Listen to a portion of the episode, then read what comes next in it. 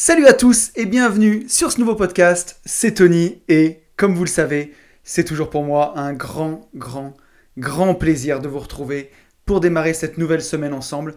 Ça me fait d'autant plus plaisir cette semaine que j'ai l'impression que ça fait une éternité que j'ai pas enregistré de podcast, alors que ça fait seulement 15 jours que je l'ai pas fait tout seul dans mon bureau où euh, voilà, on est ensemble, où on réfléchit ensemble sur les sujets, puisque la semaine dernière, j'avais un invité, j'avais Gabriel Jarosson avec moi, donc c'était plus une interview, et j'avoue que faire des interviews et recevoir des invités, c'est vraiment, vraiment super sympa, puis ça change un petit peu, mais j'adore faire ces podcasts euh, pour partager avec vous, voilà, dans mon bureau, donc cette semaine, ça me fait super plaisir de le refaire. Alors vous savez comment ça marche, hein, pendant les 8 premières minutes, 7-8 premières minutes du podcast, c'est un petit peu retour sur le podcast euh, de la semaine dernière, un petit peu d'actualité.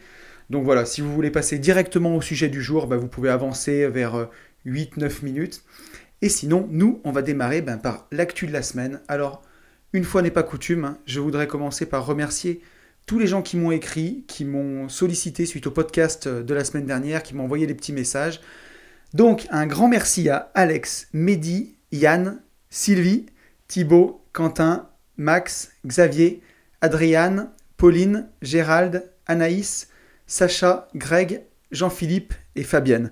Voilà, merci à tous. Hein. Vous êtes nombreux à me contacter, euh, souvent en DM Insta, sur Insta, ou alors euh, en répondant euh, sous, le, sous le podcast, sous SoundCloud. Donc ça me fait toujours super plaisir. N'hésitez pas à laisser vos messages. Et justement, je voulais qu'on partage un petit message ensemble, une petite réaction du podcast de la semaine dernière. C'est un message de Quentin qui m'a laissé ce message-là. Je ne connaissais pas Gabriel, il a une supervision des, des choses, très claire je trouve. Son objectif de une vidéo par jour était complètement fou. Mais c'est justement ça qui le tenait super motivé. C'est vraiment important d'avoir des objectifs clairement définis, parfois difficiles à atteindre, voire presque illusoires, mais c'est ce qui fallait de l'avant. Encore un podcast plein de motivation pour moi. Ce qui en ressort, c'est de ressentir de la fierté dans nos actes. Euh, merci à toi pour, euh, pour ce message, Quentin. Voilà, moi, ce que je voulais vraiment retenir de ce message, c'est important d'avoir des objectifs clairement définis. Et vous allez voir, ça va faire écho au podcast d'aujourd'hui. Parce que si on n'a pas d'objectifs clairement définis, ben, comment les atteindre si on n'a pas défini? On en parle souvent et c'est une évidence, mais de toute façon, euh, ça fait toujours du bien de le rappeler et de le répéter, puisque on répète jamais assez les choses. On le sait, hein, quand on lit des bouquins, quand on lit un livre, en général, quand on a terminé le livre, on a retenu 10% du livre. Avec l'audio, c'est un peu différent, avec l'audio et la vidéo, on retient environ seulement 20 à 30% de ce qu'on écoute. Donc si on veut avancer, de toute façon, il faut tout le temps, tout le temps, tout le temps répéter. Euh, les livres, parfois, quand ils vous ont plu, faut les relire, faut les noter. Faut... Moi, ce que je fais quand je lis, je prends des, annotations en même temps à côté pour vraiment retenir l'essence de ce qui est important. Et donc justement, ben, en ayant des objectifs vraiment clairement définis, et dit parfois difficiles à atteindre, alors comme on dit souvent, euh, visez la Lune, vous atterrirez dans les étoiles. Je ne sais pas vraiment si c'est absolument ce qu'il faut faire, mais en tout cas, euh, au moins se définir des objectifs et clairement, ouais, pas viser trop petit. Alors pour en revenir à Gabriel qui s'était fixé l'objectif de une vidéo par jour et qu'il a quasiment tenu pendant deux ans, c'est sûr que c'est fou. Mais voilà, quand on a un objectif, quand on veut y arriver, ben, en faisant des choses exceptionnelles, on atteint des résultats exceptionnels. Et une productivité extrême, c'est aussi un hack pour aller plus vite. Moi, souvent, je me pose la question avec ce petit podcast, est-ce que ça serait pas plus sympa, ça faudra me le dire à la limite pour vous, mais de faire par exemple un petit podcast de 10 minutes, 15 minutes par jour, ou alors euh, même plutôt 10 minutes, ou même entre moins de 10 minutes par jour, ou trois podcasts de 15 minutes par semaine. Moi, je sais que je préfère faire un podcast de 3 quarts d'heure, entre on va dire 40 minutes et 1 heure par semaine, parce que j'ai l'impression qu'on peut pénétrer vraiment beaucoup, beaucoup plus à fond dans les sujets. Et c'est ça que je trouve euh, vraiment sympa. Parce que bon, faire des petits podcasts de, 7-8 minutes par jour, je pourrais le faire aussi. Peut-être que ça me ferait plus connaître, ça ferait plus de contenu. Euh, je le vois sur la chaîne YouTube, peut-être que ça marcherait mieux, puisque YouTube, c'est vraiment un des endroits où on veut se faire, si on veut se faire connaître, où il faut être. Mais bon, moi, j'ai pas cette ambition-là. Je préfère euh, ben voilà, que ça aille peut-être plus doucement, que voilà, on, soit vraiment ensemble à partager et en allant euh, ben, bien plus loin dans les sujets que de rester euh, en surface et puis faire, euh, faire du contenu qui, qui serait un petit peu moins profond. Mais par contre, si on veut aller loin, et puis on peut toujours traiter très très bien les sujets sur des vidéos courtes, mais bon, c'est c'est pas tout à fait simple. Hein. Donc voilà, merci à toi Quentin pour ce message. Effectivement, ben, définissons nos objectifs. C'est vraiment ce qui peut nous permettre de les atteindre. Je enchaîne sur la petite promo du 14 mars. Hein, vous le savez, il nous reste plus que 8 places. Donc si ça vous intéresse, n'hésitez pas, vous avez le lien dans ma bio Insta. Qu'est-ce qui se passe le 14 mars? C'est la première masterclass du Club des Indépendants. Le Club des Indépendants, c'est qui? C'est mon associé Benjamin, c'est Max, Yann, Ludo, Axel et moi. Voilà, donc, euh, et on organise notre premier séminaire. On va parler d'indépendance financière, comment l'atteindre à travers les investissements immobiliers, donc division foncière, colocation, location courte durée. On va parler de fiscalité avec Ludo. On va parler de comment promouvoir son activité sur les réseaux sociaux grâce à Axel. Et avec moi, on va voir bah, comment avoir le bon mindset pour faire tout ça ensemble. Donc ça sera le 14 mars à Clermont. Si vous venez à deux en place du haut, ça laisse les places à moins de 90 euros. Et il n'y a plus que 8 places. Et l'événement est dans maintenant un tout petit mois et demi. Donc je pense qu'on n'aura pas de mal euh, à aller, à les vendre jusqu'au bout et que justement peut-être que euh, voilà, euh, il, va y en tout cas il n'y a plus beaucoup de place. Donc si ça vous dit, n'hésitez pas à y aller. Et puis aussi, je voudrais faire un petit peu de, de, promotion pour notre première formation qui est sortie vendredi. Donc voilà, avec Benjamin, ça faisait longtemps qu'on voulait lancer une formation. Alors je vais essayer d'aller vite si vous écoutez ce podcast pour d'autres choses, si ça ne vous intéresse pas. Mais en tout cas, pour ceux que ça intéresse, c'est une formation qui s'appelle la boîte à outils du marchand de biens où vraiment dedans c'est un ensemble de fichiers Excel pour analyser les opérations. Si ça vous intéresse, vous pouvez aller voir ça dans le lien de ma bio Insta. Il y a toute une petite page qui détaille ça. C'est en promo pendant une semaine. Et si vous avez acheté notre livre, il y a aussi un code promo RDL 2020. Avec ce code promo, vous avez encore 50 euros de réduction. Donc jusqu'à vendredi prochain, elle est à moitié prix. Si ça vous intéresse, n'hésitez pas à y aller. Et si vous avez besoin de plus d'infos sur cette formation, bah, vous pouvez m'envoyer un petit DM Insta. Voilà, donc on a vraiment essayé de donner le maximum. Et euh, bah, comme vous le savez, voilà, pour vraiment vous satisfaire. Donc si ça vous intéresse, n'hésitez pas à aller voir ça. Et puis je clôturerai justement juste en vous faisant un petit appel au like. Voilà, n'hésitez pas si vous écoutez ce podcast bah, sur la plateforme où vous êtes, sur YouTube, sur SoundCloud ou sur Apple Podcast, ou même sur Deezer ou ailleurs à mettre un petit like et à vous abonner. Alors, euh, si vous pouvez vous abonner à la chaîne YouTube, apparemment, ça m'aide à me faire connaître. Et vous abonner aussi sur SoundCloud, me mettre un petit commentaire 5 étoiles sur Apple Podcast, une petite note 5 étoiles ou un petit commentaire si vous pouvez. Ça coûte rien, ça prend pas longtemps et bah, ça m'aide à, faire connaître ce podcast. Et puis ça me motive aussi à continuer, ça me fait toujours plaisir. Voilà. Donc, euh, petit appel comme ça. Si jamais vous avez deux minutes de votre temps à me consacrer, bah écoutez, n'hésitez pas, ça me fera très plaisir.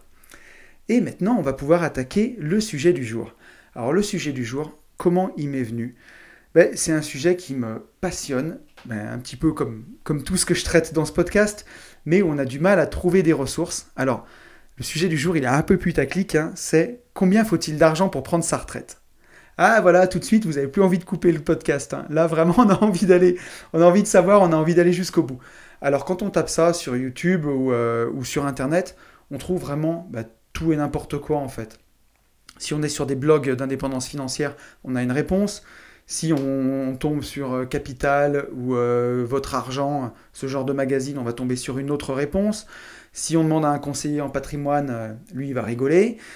Souvent, alors, je ne veux pas vexer les, les CGP, mais souvent, c'est des questions voilà, qui sont un peu compliquées et, qui font. Voilà, on peut avoir vraiment plein, plein de réponses. Et on va voir ça dans ce podcast. C'est un sujet qui est, qui est passionnant, qui m'est venu comment? Ben, Je suis tombé sur un petit bouquin de Benjamin Franklin qui s'appelle Comment devenir riche. Et ça m'a remis la puce à l'oreille là-dessus. Alors, on en avait un peu parlé dans, dans, les podcasts du début, sur les premières stratégies pour quitter la rat race, ou euh, sur combien faut-il d'immobilier. Euh, j'avais une question comme ça, je crois, dans le podcast où je répondais aux questions. Combien faut-il d'immobilier pour quitter son job? Ben Là, j'avais envie de, structurer un peu les choses dans ce podcast, et puis qu'on avance ensemble là-dessus. Alors, j'ai pris quelques petites notes pour apporter des réponses précises. Alors là-dessus, ben, on, va apporter des chiffres hein, à combien il faut d'argent pour arrêter de travailler, grosso modo. Donc il faudra ni que ça déprime, ni que ça démotive, parce que les montants dont on va parler, ils seront peut-être gros, mais ils sont largement, largement pas impossibles. Alors ça se fait pas en deux ans ou en trois ans, ça se fait plutôt en dix ans, selon moi, mais c'est euh, largement possible et, euh, c'est largement faisable. On va en parler tout, tout au long de ce podcast. Après aussi, pareil, je mets un disclaimer parce que qu'est-ce que ça veut dire prendre sa retraite? Vous allez voir quand on va avancer dans le podcast que en fait, bah, la finalité de tout ça, pour moi, c'est que le début de tout en fait. Et c'est ça qui est vraiment magique, c'est qu'on va parler de prendre sa retraite, donc grosso modo, c'est la question du jour vraiment traduite, c'est combien faut-il avoir d'argent ou de capital ou d'appartement pour atteindre l'indépendance financière? Et pour moi, l'indépendance financière, c'est souvent décrié, on entend vraiment tout et n'importe quoi là-dessus, comme si euh, d'avoir 2000 euh, euros par mois qui tombent, entre guillemets, de manière automatique, on allait se contenter de ça, et puis d'arrêter de travailler, rester dans son canapé ou être oisif. C'est pas du tout ça en fait. Souvent, c'est plutôt quelque chose qui va permettre de, bah, combattre la peur de perdre, la peur d'avancer. Pourquoi les gens ils changent pas de, travail? Pourquoi les gens ils sont englués souvent dans leur vie? C'est parce qu'ils sont maintenus par leur, euh, leur, salaire en fait. Comment dirais-je? Ils sont bloqués dans leur vie puisqu'ils sont dépendants de, ce chèque de paye qu'ils reçoivent tous les mois et ils peuvent plus essayer quoi que ce soit d'autre. Ils sont vraiment dans une spirale. On en a parlé plusieurs fois. Mais c'est vraiment ça, bloqué dans la rat race, quoi, clairement. Et quand on a de l'argent qui tombe tous les mois en automatique, ben, brusquement, la peur de perdre, elle s'enlève. Comme dit mon pote Alex du, Club des Rentiers, il y a une deuxième chance permanente, en fait. Chaque mois, on a une deuxième chance. Quand on, est entre guillemets rentier, quand euh, l'argent tombe chaque mois, le frigo se remplit automatiquement, donc on peut tester plein de choses. Et pour moi, en fait, euh, cette question combien faut d'argent pour prendre sa retraite, on pourrait dire euh, tu, veux prendre ta retraite, tu es dans la trentaine, c'est n'importe quoi. Mais c'est pas du tout ça en fait. C'est le, titre, il est exprimé comme ça, mais ça veut dire que ce qu'on veut clairement, c'est ben, pouvoir tenter un maximum de choses. Et pour ça, ben, c'est avec cette assurance-là, cette assurance d'avoir de l'argent qui tombe tous les mois comme ça de manière automatique, ça permet d'entreprendre, ça permet de donner son temps, donner son argent, de faire plein de choses pour soi, pour les autres, et vraiment d'avancer et de profiter. Quand on demande aux gens euh, qui commencent à investir, tout de suite ils s'excusent. Vous avez sûrement vu ça autour de vous, mais dites à quelqu'un Ah ouais, tu t'investis dans l'immobilier, tu veux devenir rentier? Ça c'est très français, mais tout de suite il devient tout rouge, il dit Non, non, non, on verra, ça fera peut-être un petit complément de retraite mais personne va oser avouer qu'il veut devenir rentier. Même pire, quand vous dites à la personne tu, veux vraiment devenir rentier, c'est presque une insulte en fait en France de dire ça. Et, euh, les, gens vont dire ah non non mais je veux pas devenir rentier comme si c'était un gros mot. Alors que en vrai, quand on se questionne vraiment au fond de soi, tout le monde voudrait être rentier. Qui refuserait quelques milliers d'euros qui tombent par mois en automatique sur son compte tout est possible après. Vous pouvez garder votre job si vous l'aimez, vous pouvez continuer de travailler, ça vous éclate, mais vous le faites même plus pour l'argent, vous le faites pour la passion. Donc c'est pas, c'est vraiment pas un gros mot, c'est un bel objectif. Et euh, il faut pas avoir honte de le dire, ou en tout cas, même si vous voulez pas le dire, de le penser et de le poursuivre pour vous, cet objectif-là. Si vraiment, au fond de vous, vous avez envie de prendre votre retraite, euh, vous le décidez aujourd'hui, vous avez envie de prendre votre retraite dans 10 ans, peu importe l'âge que vous avez, ne perdez pas. C'est un objectif qui est noble. Il n'y a aucun problème avec ça. C'est, euh, faut pas en avoir honte du tout. Même si en société, euh, ben, voilà, aller dire ça, c'est souvent une façon d'être jugé ou quoi. Mais euh, moi, au contraire, plutôt que de faire preuve d'un grand égoïsme, c'est plutôt pour moi faire preuve d'un grand altruisme de viser un objectif comme ça. Parce que quand vous avez 2000 euros par mois qui tombent en automatique, que votre job vous plaise ou pas, vous, n'êtes même pas obligé de le continuer. Vous pouvez vous consacrer à vos proches, vous pouvez vous consacrer à votre famille, à vos enfants. Et c'est ça qui est le plus beau, c'est de pouvoir donner son temps. Bon, là, je suis en train de digresser, mais on va tout de suite attaquer par la première partie. Euh, ben, comment, combien faut-il d'argent pour prendre sa retraite? Pour moi, l'étape numéro 1, absolument indispensable, c'est déjà de définir ses dépenses annuelles. C'est-à-dire que si vous voulez définir un objectif de capital ou de nombre d'appartements, si vous ne savez pas ce que vous dépensez, c'est déjà voué à l'échec. La première chose à faire, c'est de connaître absolument son budget. Aujourd'hui, avec les applis en ligne, c'est hyper facile. Vous pouvez en un clic sortir toutes vos dépenses, les catégoriser, et vous savez combien vous dépensez dans votre voiture, combien vous dépensez pour vous nourrir, combien vous dépensez dans votre crédit euh, maison perso ou dans votre crédit auto, euh, combien vous dépensez euh, euh, en informatique, en livres, en budget vêtements. Donc voilà, vraiment, vraiment, vraiment pouvoir définir vos, vos dépenses annuelles. Ça pour moi, c'est la première chose à faire. Et puis, voir après combien il vous faudrait pour avoir vraiment la vie que vous voulez. Alors, là aussi, on va avancer. Quand vous le dites aux gens, il y a plein de gens qui vont vous dire Ouais, moi, l'indépendance financière, je m'arrête quand j'ai 10 000 euros par mois. Et quand vous vous interrogez ces gens, vous voyez qu'ils gagnent 2 000 euros par mois et que déjà avec 2 000 euros, ils ont des vies passionnantes. Ils, partent en voyage dès qu'ils sont en vacances, ils font plein de choses, ils sont heureux. Mais pour eux, 2 000 euros, ça suffit pas pour s'arrêter. Ils veulent absolument 10 000, alors qu'ils ont toujours eu l'habitude de vivre avec 2 000. Et ça, pour moi, il faut faire super, super, super attention à ça. Parce que quelque part, on, vit qu'une fois. Et si vous êtes dans un job qui ne vous plaît pas, que vous avez l'impression que vous ne pouvez pas en sortir, et que bah, justement vous voulez viser l'indépendance financière pour vous sentir plus libre, et que vous gagnez 2000 euros par mois et qu'avec ça vous n'êtes pas malheureux, pourquoi viser 10 000 Vous allez peut-être mettre 20 euh, ans pour atteindre 10 000 euros de revenus passifs par mois. Et pendant ce temps-là, ça va pas se faire du jour au lendemain et ça va pas se faire facilement. Là, je suis pas en train de dire que tout ce qu'on va voir ici, c'est facile. C'est au contraire, c'est pas facile du tout. On en revient un petit peu aux commentaires de Quentin tout à l'heure, mais si on veut des résultats exceptionnels, il faut faire des choses exceptionnelles. Et il y aura des sacrifices à faire, à tous les niveaux, si vous voulez atteindre ça. Donc, euh, est-ce que ça vaut le coup pour euh, rouler peut-être dans une... avec 10 000 euros par mois Qu'est-ce que vous allez faire? Vous allez juste avoir tout en mieux par rapport à 2000. Mais euh, est-ce que ça vaut vraiment le coup? Si vous pouvez être indépendant financièrement et rouler en Clio, est-ce que ça vaut le coup de vraiment de travailler 10 ans de plus d'arrache-pied pour euh, avoir exactement la même chose, mais rouler en BMW ou, ou, en Aston Martin? Sincèrement, je ne sais pas. Ça, c'est à chacun de le définir. Moi, j'ai mon idée là-dessus. De toute façon, je pense que l'indépendance financière, elle peut s'atteindre d'abord en étant vraiment frugal. On le voit souvent, hein, mais vous avez souvent, ça c'est bien un truc de youtubeurs immobiliers qui ont réussi, mais ils vont vous dire, ouais, tu es plutôt team quoi? Plutôt team gagner plus ou plutôt team dépenser moins? Forcément qu'on a tous envie d'être team gagner plus, mais avant d'être team gagner plus, il faut être team dépenser moins. C'est pas possible autrement. C'est pas possible autrement. Euh, il faut être frugal. Si vous voulez vraiment vivre de vos rentes, vous devez apprendre à, au départ, dépenser moins que ce que vous gagnez. Puisque votre boule de neige, vous pourrez la faire grossir que de cette façon-là. Dans ce petit livre euh, dont je parlais tout à l'heure, le, livre de Benjamin Franklin, Comment devenir riche, c'est le livre qui m'a un petit peu inspiré ce podcast. C'est un tout petit, tout petit bouquin qui a presque 300 ans. C'est quand même dingue. Hein. Donc Benjamin Franklin, homme politique américain, inventeur du paratonnerre, c'est quelqu'un qui est né pauvre. Il a été ambassadeur des États-Unis en France, donc il a vécu en France. Et il a été imprimeur, il a fait fortune dans l'imprimerie. Et une fois qu'il a fait fortune, qu'il a été indépendant financièrement, c'est là où vraiment il a pu exploser. Il est devenu homme politique. Euh, il a écrit plusieurs livres, dont ses petits manifestes. Il a inventé le paratonnerre. Il a fait énormément de choses. Et tout ça, ça a été possible. Pourquoi? Parce que quand on est indépendant financièrement, on a du temps. Et le temps, c'est vraiment la ressource la plus précieuse. L'argent, on peut le refaire. Le temps, on ne peut pas le refaire. Du temps qui est passé, il est perdu pour toujours.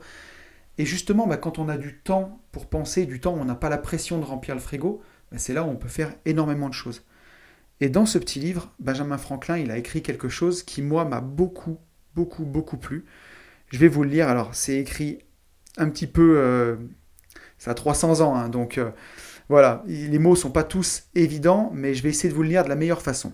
J'y vais. N'oublie jamais d'avoir chaque jour un sou de plus que le montant de tes dépenses.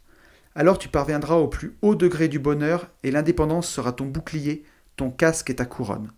Alors ton âme sera élevée et il, ne se, baissera pas devant le faquin vêtu de, de soie. Il ne souffrira point un outrage parce que la main qui ose le faire porte une bague de diamant. C'est super beau ça, c'est incroyable. Benjamin Franklin, ça a déjà 300 ans. Et pour lui, il, donc il le décrit de cette façon-là, ne dépense, n'oublie jamais chaque jour d'avoir un sou de plus que le montant de tes dépenses. Il y a 300 ans déjà, il nous disait dépense moins que tu gagnes si tu veux t'enrichir. Donc c'est des choses qui sont immuables, c'est des maths basiques, hein. mais c'est bon de le rappeler à chaque fois. Et pour lui, quand on dépense moins qu'on gagne, on atteint le plus haut du degré du bonheur. Et alors l'indépendance est ton bouclier, ton casque et ta couronne. Ça, je peux vous le dire. Moi qui aujourd'hui suis indépendant financièrement, si euh, voilà, si je fais pas de conneries, hein, si je vais pas mettre tout sur le rouge demain au casino et que je suis, euh, comment dirais-je, que je fais pas n'importe quoi, bah, logiquement ça devrait durer. Donc euh, oui, effectivement, c'est, euh, je sais pas si on atteint le plus haut degré du bonheur, mais en tout cas, pour moi, c'est, ouais, effectivement, l'indépendance c'est ton casque, ton bouclier ta couronne. Oui, pour moi, l'indépendance financière, c'est vraiment une satisfaction au quotidien. Il y a une épée de Damoclès qui s'enlève du jour au lendemain quand même. De plus avoir cette pression absolument de remplir le frigo. C'est euh, donc il, il, continue en disant ton âme sera élevée et ne se baissera pas devant le faquin vêtu de soie. Il ne souffrira point un outrage parce que la main qui ose le faire porte une bague de diamants. On va résumer, on va le mettre euh, en vrai.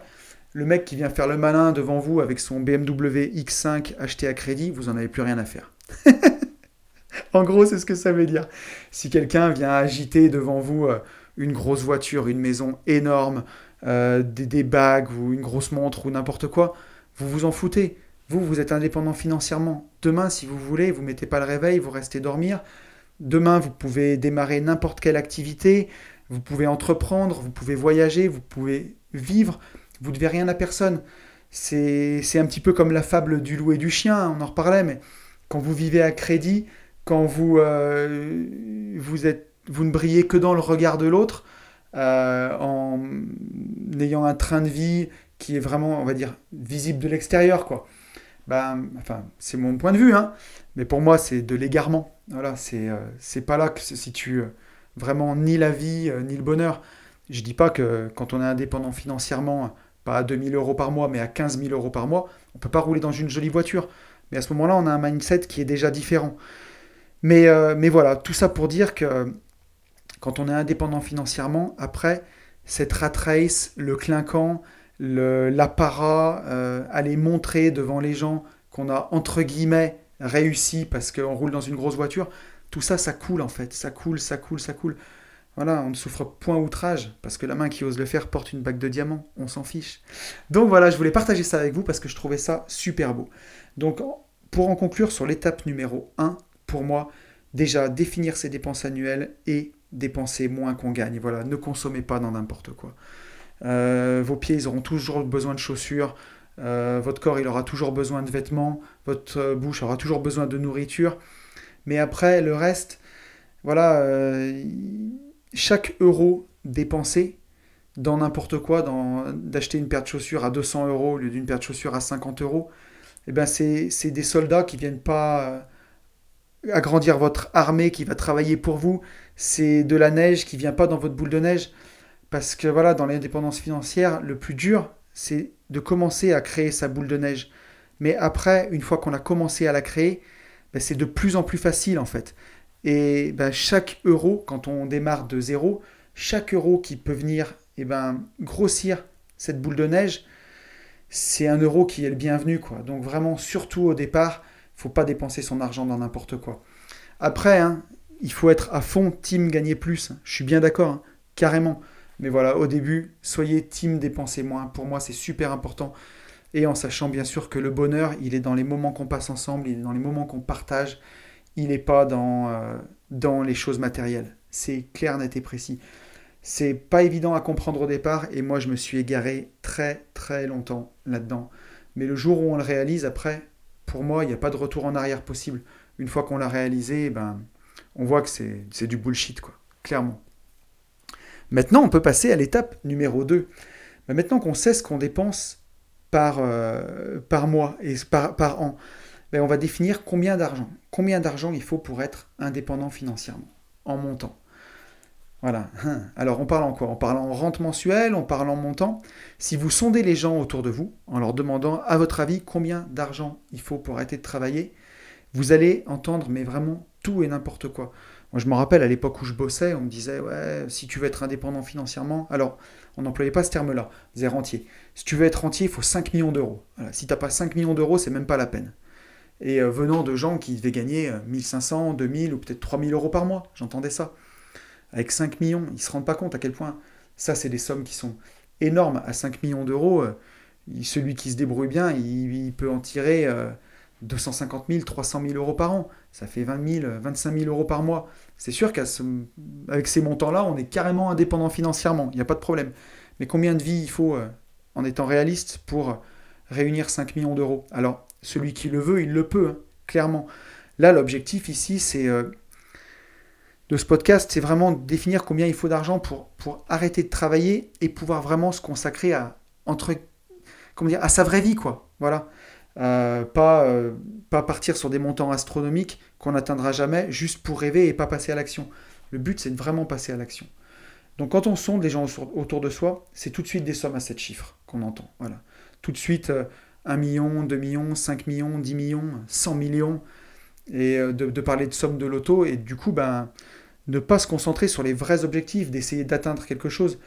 Et euh, moi, ce que je voudrais qu'on définisse ici, je pense que si on parle en rente, vraiment pour atteindre le, début de l'indépendance financière et être bien, on va partir sur 2000 euros par mois. 2000 euros par mois, ça fait un peu plus de 2 SMIC. Euh, je pense qu'avec 2000 euros par mois, on peut être vraiment heureux, on peut vraiment être bien. Par personne, hein, si on est en couple, ça fait 4000 euros à deux. Même avec des enfants, on peut avoir une très bonne vie, on peut partir en voyage, on peut manger bio, euh, on peut se vêtir, on peut euh, habiter dans un coin vraiment sympa, alors peut-être pas dans le centre de Paris, mais en tout cas en province, avoir une vie vraiment super. Et une fois qu'on a ces 2000 euros par mois de revenus automatiques passifs, pour moi après, tout est possible. Derrière, vous avez le frigo qui se remplit tout seul. Donc c'est vraiment là où la vie, elle commence vraiment, où vous pouvez tout faire. Vous pouvez vous lever le matin, vous pouvez démarrer un podcast, par exemple, vous pouvez écrire un livre, par exemple, vous pouvez... Euh, mais vous lancez dans tout ce qui vous plaît. Si vous avez envie d'être fleuriste, demain vous pouvez ouvrir votre boutique de fleurs. Vous pouvez tout faire, tout est possible. Donc euh, je pense qu'il faut partir sur 2000 euros. Tout à l'heure on parlait de 10 000 euros par mois. C'est dommage de partir sur des montants aussi gros tout de suite, à moins de gagner déjà 10 000 euros par mois et de vouloir s'arrêter avec son salaire actuel si on a un gros train de vie. Mais euh, pour les personnes, on va dire, euh, lambda, sans, être péjoratif, hein. pour moi, en partant sur 2000 euros, surtout qu'après, si vous vous lancez dans l'entrepreneuriat, on en parlera tout à l'heure, mais ça peut grossir beaucoup plus et beaucoup plus vite. C'est vraiment 2000 euros, c'est vraiment une, base. Hein. Mais voilà, pour moi, euh, c'est bien de se fixer ça. Je pense que c'est atteignable. Alors après, on pourra parler de, contre-exemples. C'est vraiment un podcast aujourd'hui, je pense que j'aurai des réactions. Hein. parce que chacun dit la sienne, clairement.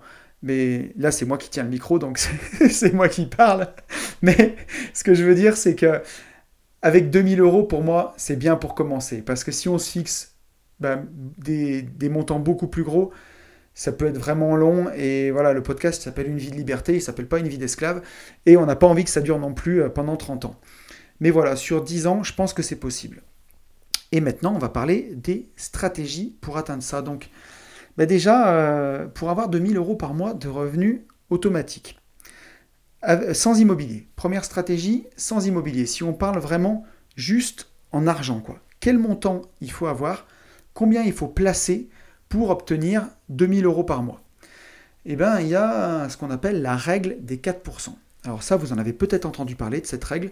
C'est issu d'une étude américaine où euh, des, je vais y arriver, d'une étude américaine où des chercheurs euh, en finance ont fait euh, ces expériences-là sur 65 ans de bourse. Ils ont pris un patrimoine qu'ils ont composé 50% en actions et 50% en obligations. Et sur une période de 65 ans, ils ont fait des backtests. Donc des backtests, c'est de se dire, pendant 30 ans, on va investir, mettons, on va commencer en 1960 jusqu'en 1990, et on voit combien il aurait resté si on avait placé du patrimoine, 50% en actions, 50% en obligations en 1960, combien on a 30 ans après. Et ensuite, il décale d'un an, il commence à investir en 61, il regarde en 91, il commence à investir en 62, il regarde euh, en 92, et ainsi de suite. Et il voit combien, quel pourcentage du capital on peut retirer chaque année sans que le capital s'amenuise en fait, et sans tomber à zéro. Voilà. Donc ça, c'est très très important.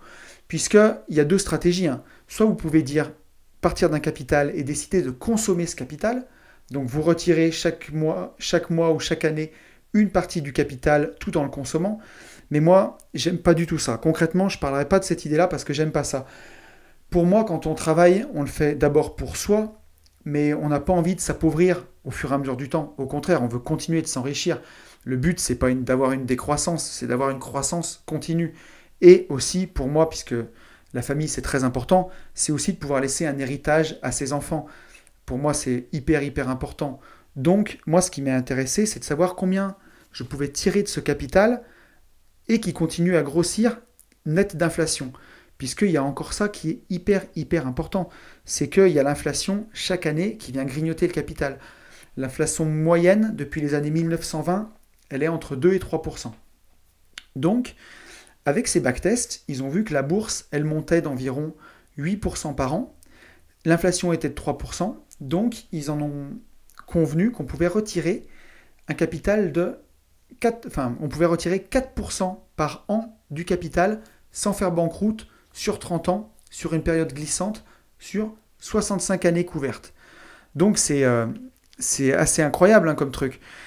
On peut retirer 4% de son capital chaque année sans faire banqueroute s'il est placé, donc dans ce cas-là, à 50% en actions, 50% en obligations. Comment on le traduira aujourd'hui? Ce serait par exemple 50% sur le fonds en euros d'une assurance vie et 50% sur un ETF monde en bourse. Voilà. Et là-dessus, ben, si vous pouvez retirer 4%. Donc si on part de notre exemple de 2000 euros, euh, donc soit vous... Euh, je vais arriver. Si on part de notre exemple de, base de 2000 euros par mois, ça nous donne à peu près ben, 600 000 euros par... Il faudra un capital de 600 000 euros. Alors là, ça commence à faire peur. On se demande, mais comment, comment réunir 600 000 euros? Ça paraît énorme. On va voir ensemble que sur 10 ans, c'est loin d'être si énorme que ça et c'est largement possible. On va le voir ensemble. Donc euh, voilà, avec cette règle des 4%, si on se fixe 2000 euros de revenus passifs par mois et qu'on est sans immobilier, 100% hein, en capital, il faut avoir un capital de 600 000 euros.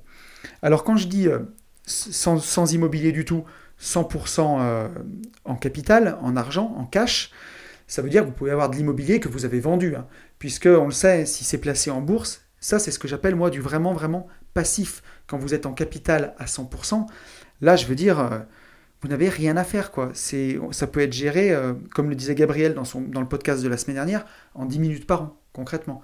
Vous n'avez pas de locataire, vous avez absolument rien à faire. Là c'est du 100% passif. Donc on pourrait imaginer euh, que vous ayez, réussi à accumuler 600 000 euros de biens immobiliers, que vous les vendiez et que vous placiez ces 600 000 euros, euh, moitié en obligations euh, ou en fonds euros, moitié en bourse, et vivre de ça, retirer 4% par an.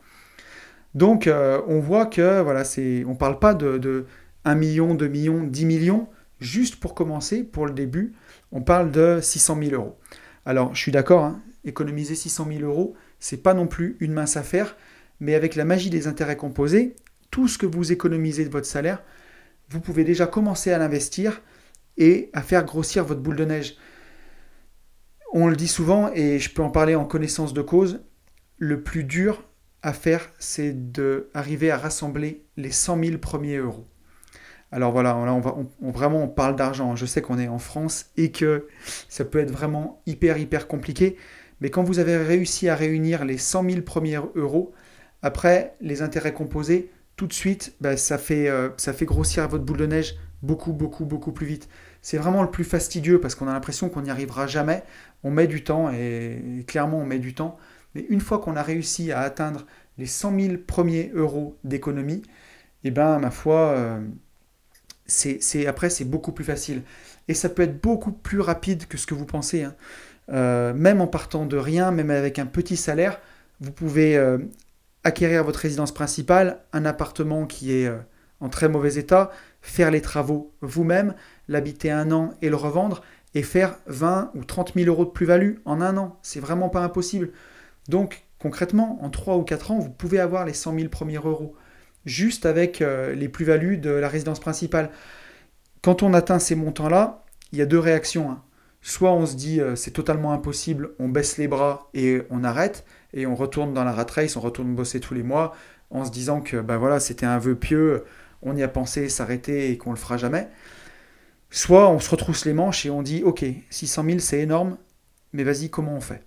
Et on essaye de trouver des solutions. Et en trouvant des solutions, eh ben, on peut, euh, en cherchant des solutions, on peut en trouver.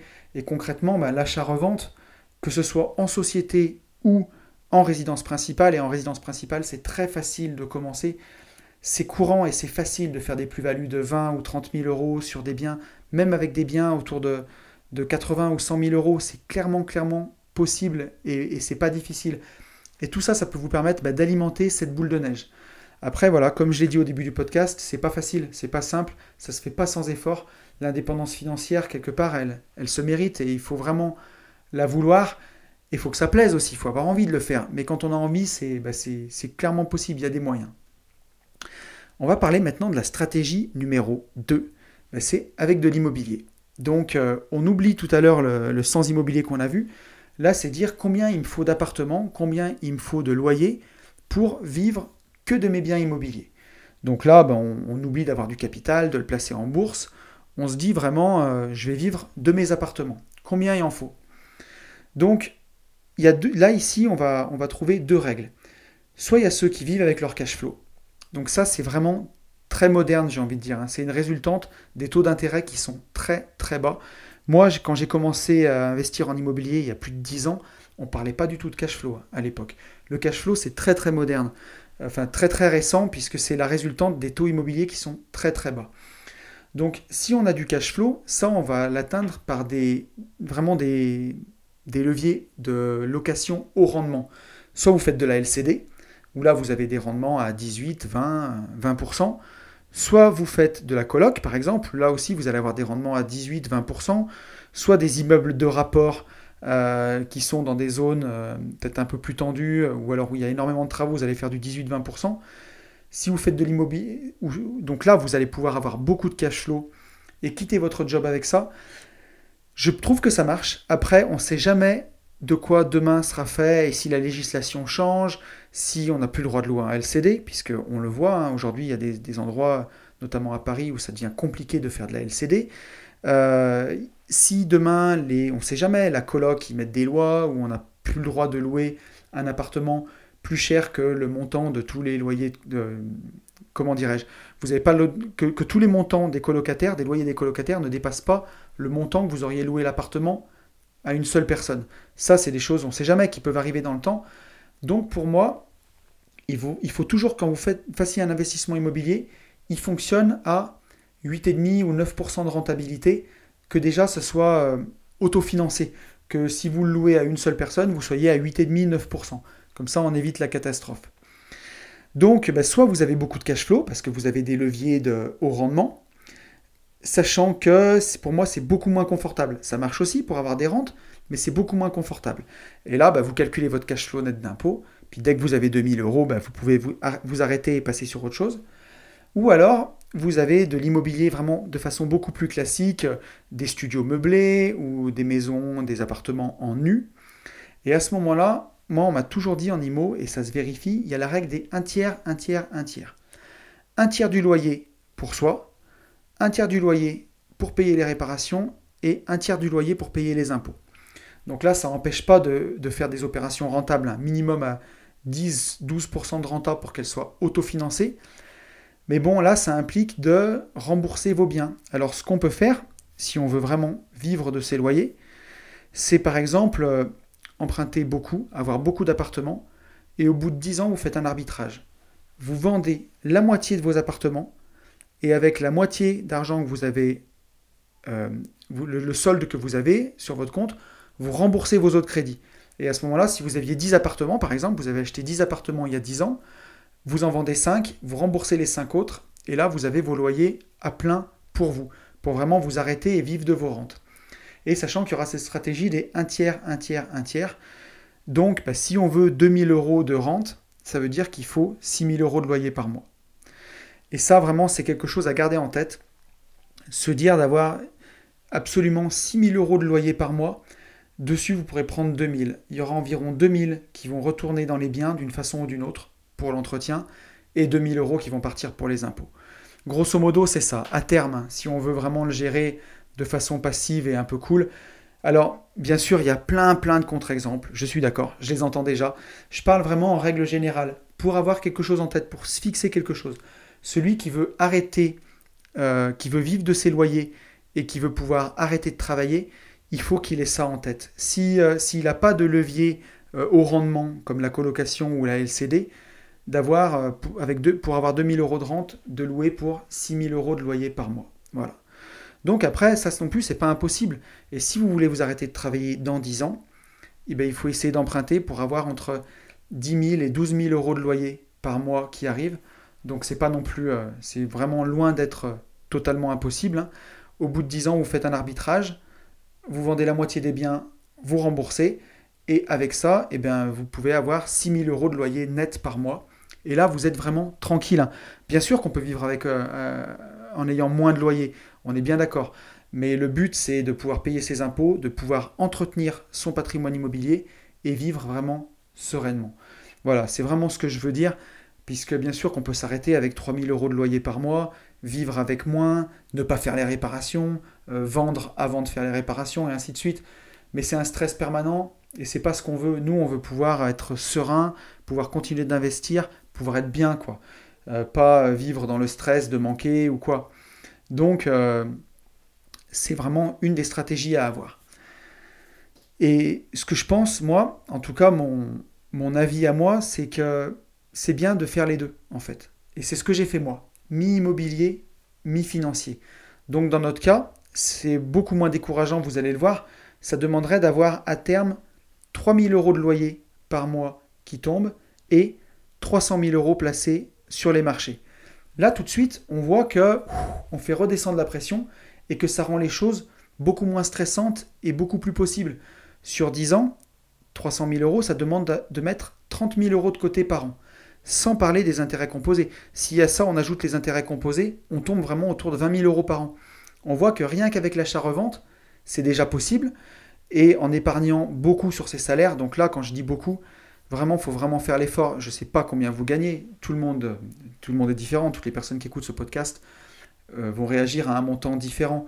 Mais il faut épargner minimum 20% de son revenu. C'est vraiment, si on veut quitter son job, c'est vraiment le, minimum.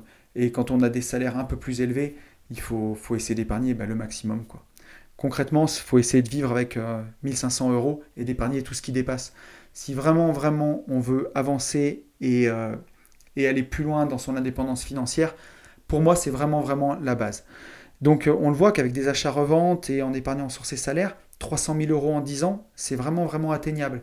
Et ces 300 000 euros, ces 300 000 euros là nous apporteront ben, 1000 euros de la rente. Et à côté, ben, viser sur 10 ans d'avoir 3 000 euros de revenus locatifs par mois. Donc là, ça fait viser d'avoir d'emprunter pour avoir 6 000 euros de loyer. Et au bout de 10 ans, faire un arbitrage et euh, avoir bah, du coup 3000 euros de, loyer qui rentre et d'immobilier totalement remboursé. 3000 euros, ça fait, ça fait 10 studios qui rapportent 300 euros par mois, ou ça fait, euh, ça fait 5 appartes à 600 euros. C'est vraiment pas du tout impossible. Quand je dis 10 ans, ça peut être fait pour moi bien avant. Euh, donc voilà, ça, permet de vraiment fixer les choses, de, voir un petit peu ce qu'il faut viser si vous avez envie d'indépendance financière ce qu'il faut arriver à viser. Donc euh, on le voit, hein, ça fait tout de suite un petit peu moins peur de s'imaginer ben, la moitié en financier, la moitié en IMO. Et en plus, ben, moi ce que j'aime bien là-dedans, c'est qu'on ne met pas tous ces zones dans le même panier. Euh, on a vraiment diversifié ses sources de revenus et on, sécurise. Voilà, c'est beaucoup beaucoup moins risqué de procéder de cette façon-là. Et pour moi, ben, comme je le disais au début du podcast, cette finalité, c'est que le début. C'est pour ça que c'est chouette d'essayer d'atteindre ça le plus tôt possible, parce qu'une fois que vous avez ça, vous avez euh, vos 300 000 euros placés sur les marchés qui vous rapportent en moyenne 1000 euros par mois, vous avez votre immobilier qui euh, vous rapporte 3000 euros de loyer, où vous prenez 1000 dessus et où vous êtes bien, ben, vous avez remplacé votre salaire. Alors soit vous pouvez continuer de bosser si votre job vous plaît, euh, peut-être encore 10 ans de plus par exemple, pour atteindre des degrés d'indépendance financière beaucoup plus élevés, soit vous pouvez ben, faire ce qui vous plaît. quoi. Donc ça peut être démarrer une boîte que vous avez toujours voulu démarrer, euh, une nouvelle activité. Et dites-vous qu'en plus, quand vous allez avoir du succès dans votre nouvelle activité, ben, vous allez avoir des revenus. Euh, ça serait être bien stupide de croire que le but c'est d'avoir 2000 euros par mois avec l'immobilier et les marchés, et puis s'arrêter là. Qui est-ce qui ferait ça, même en attaquant à 20 ans, si on atteint l'indépendance financière à 30 ans, de, la façon dont je viens de décrire, qui est vraiment une façon euh, très sécurisée? On va pas s'arrêter de travailler à 30 ans. Moi, je le vois aujourd'hui que j'ai atteint l'indépendance financière. Ben, je travaille tous les jours et je suis passionné.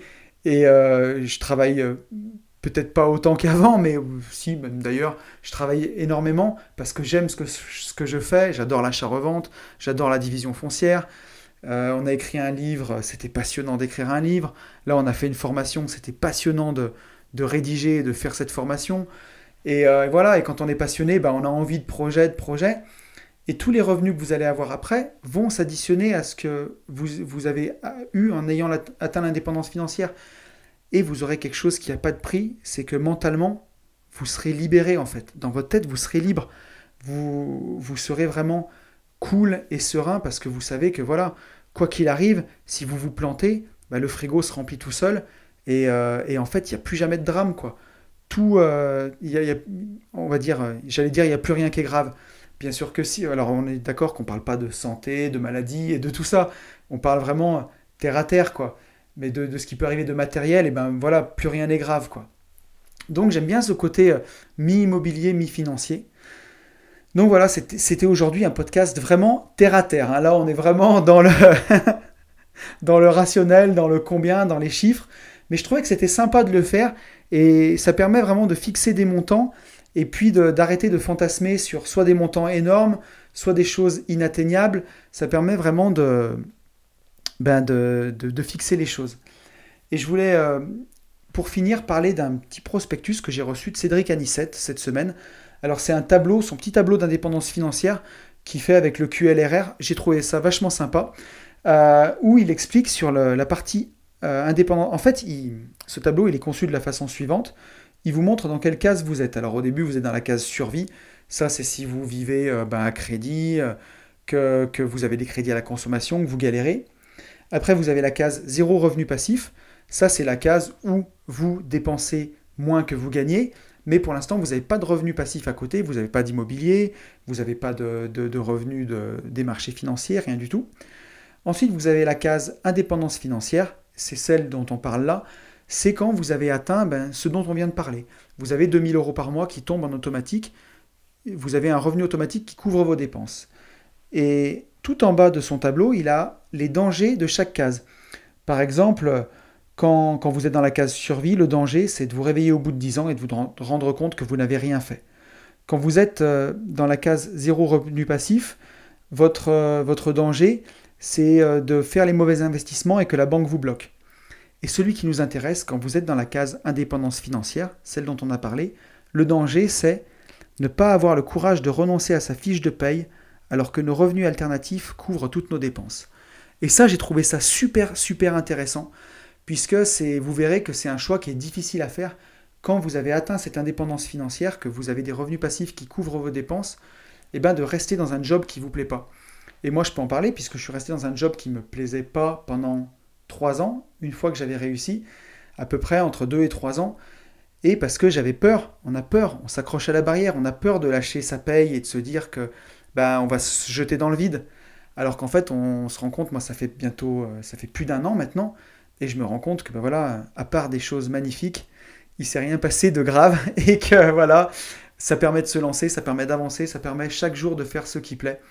Et c'est une très belle quête, voilà, l'indépendance financière. C'est vraiment là-dessus que, je voudrais conclure ce petit podcast en disant que voilà, il s'appelle, euh, alors il s'appellera pas comme ça, mais le titre du podcast du jour, c'est combien d'argent faut-il pour prendre sa retraite et comment, comment on fait? Dans notre monde, ça peut paraître vraiment quelque chose de honteux. Euh, on le voit bien, il y a des réformes pour les retraites tout le temps, il y a des gens dans la rue. Euh, je pense que si un gilet jaune il tombe sur ce podcast, il va avoir envie de me crucifier, peut-être, je sais pas.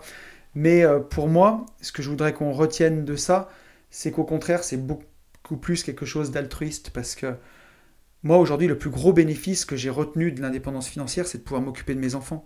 Je peux les emmener à l'école le matin, je peux les chercher à midi, manger avec eux, je peux les récupérer à 4h30 le soir, passer du temps de qualité avec eux, faire faire les devoirs, voilà, pas avoir mis des enfants au monde pour sous-traiter leur éducation à d'autres personnes.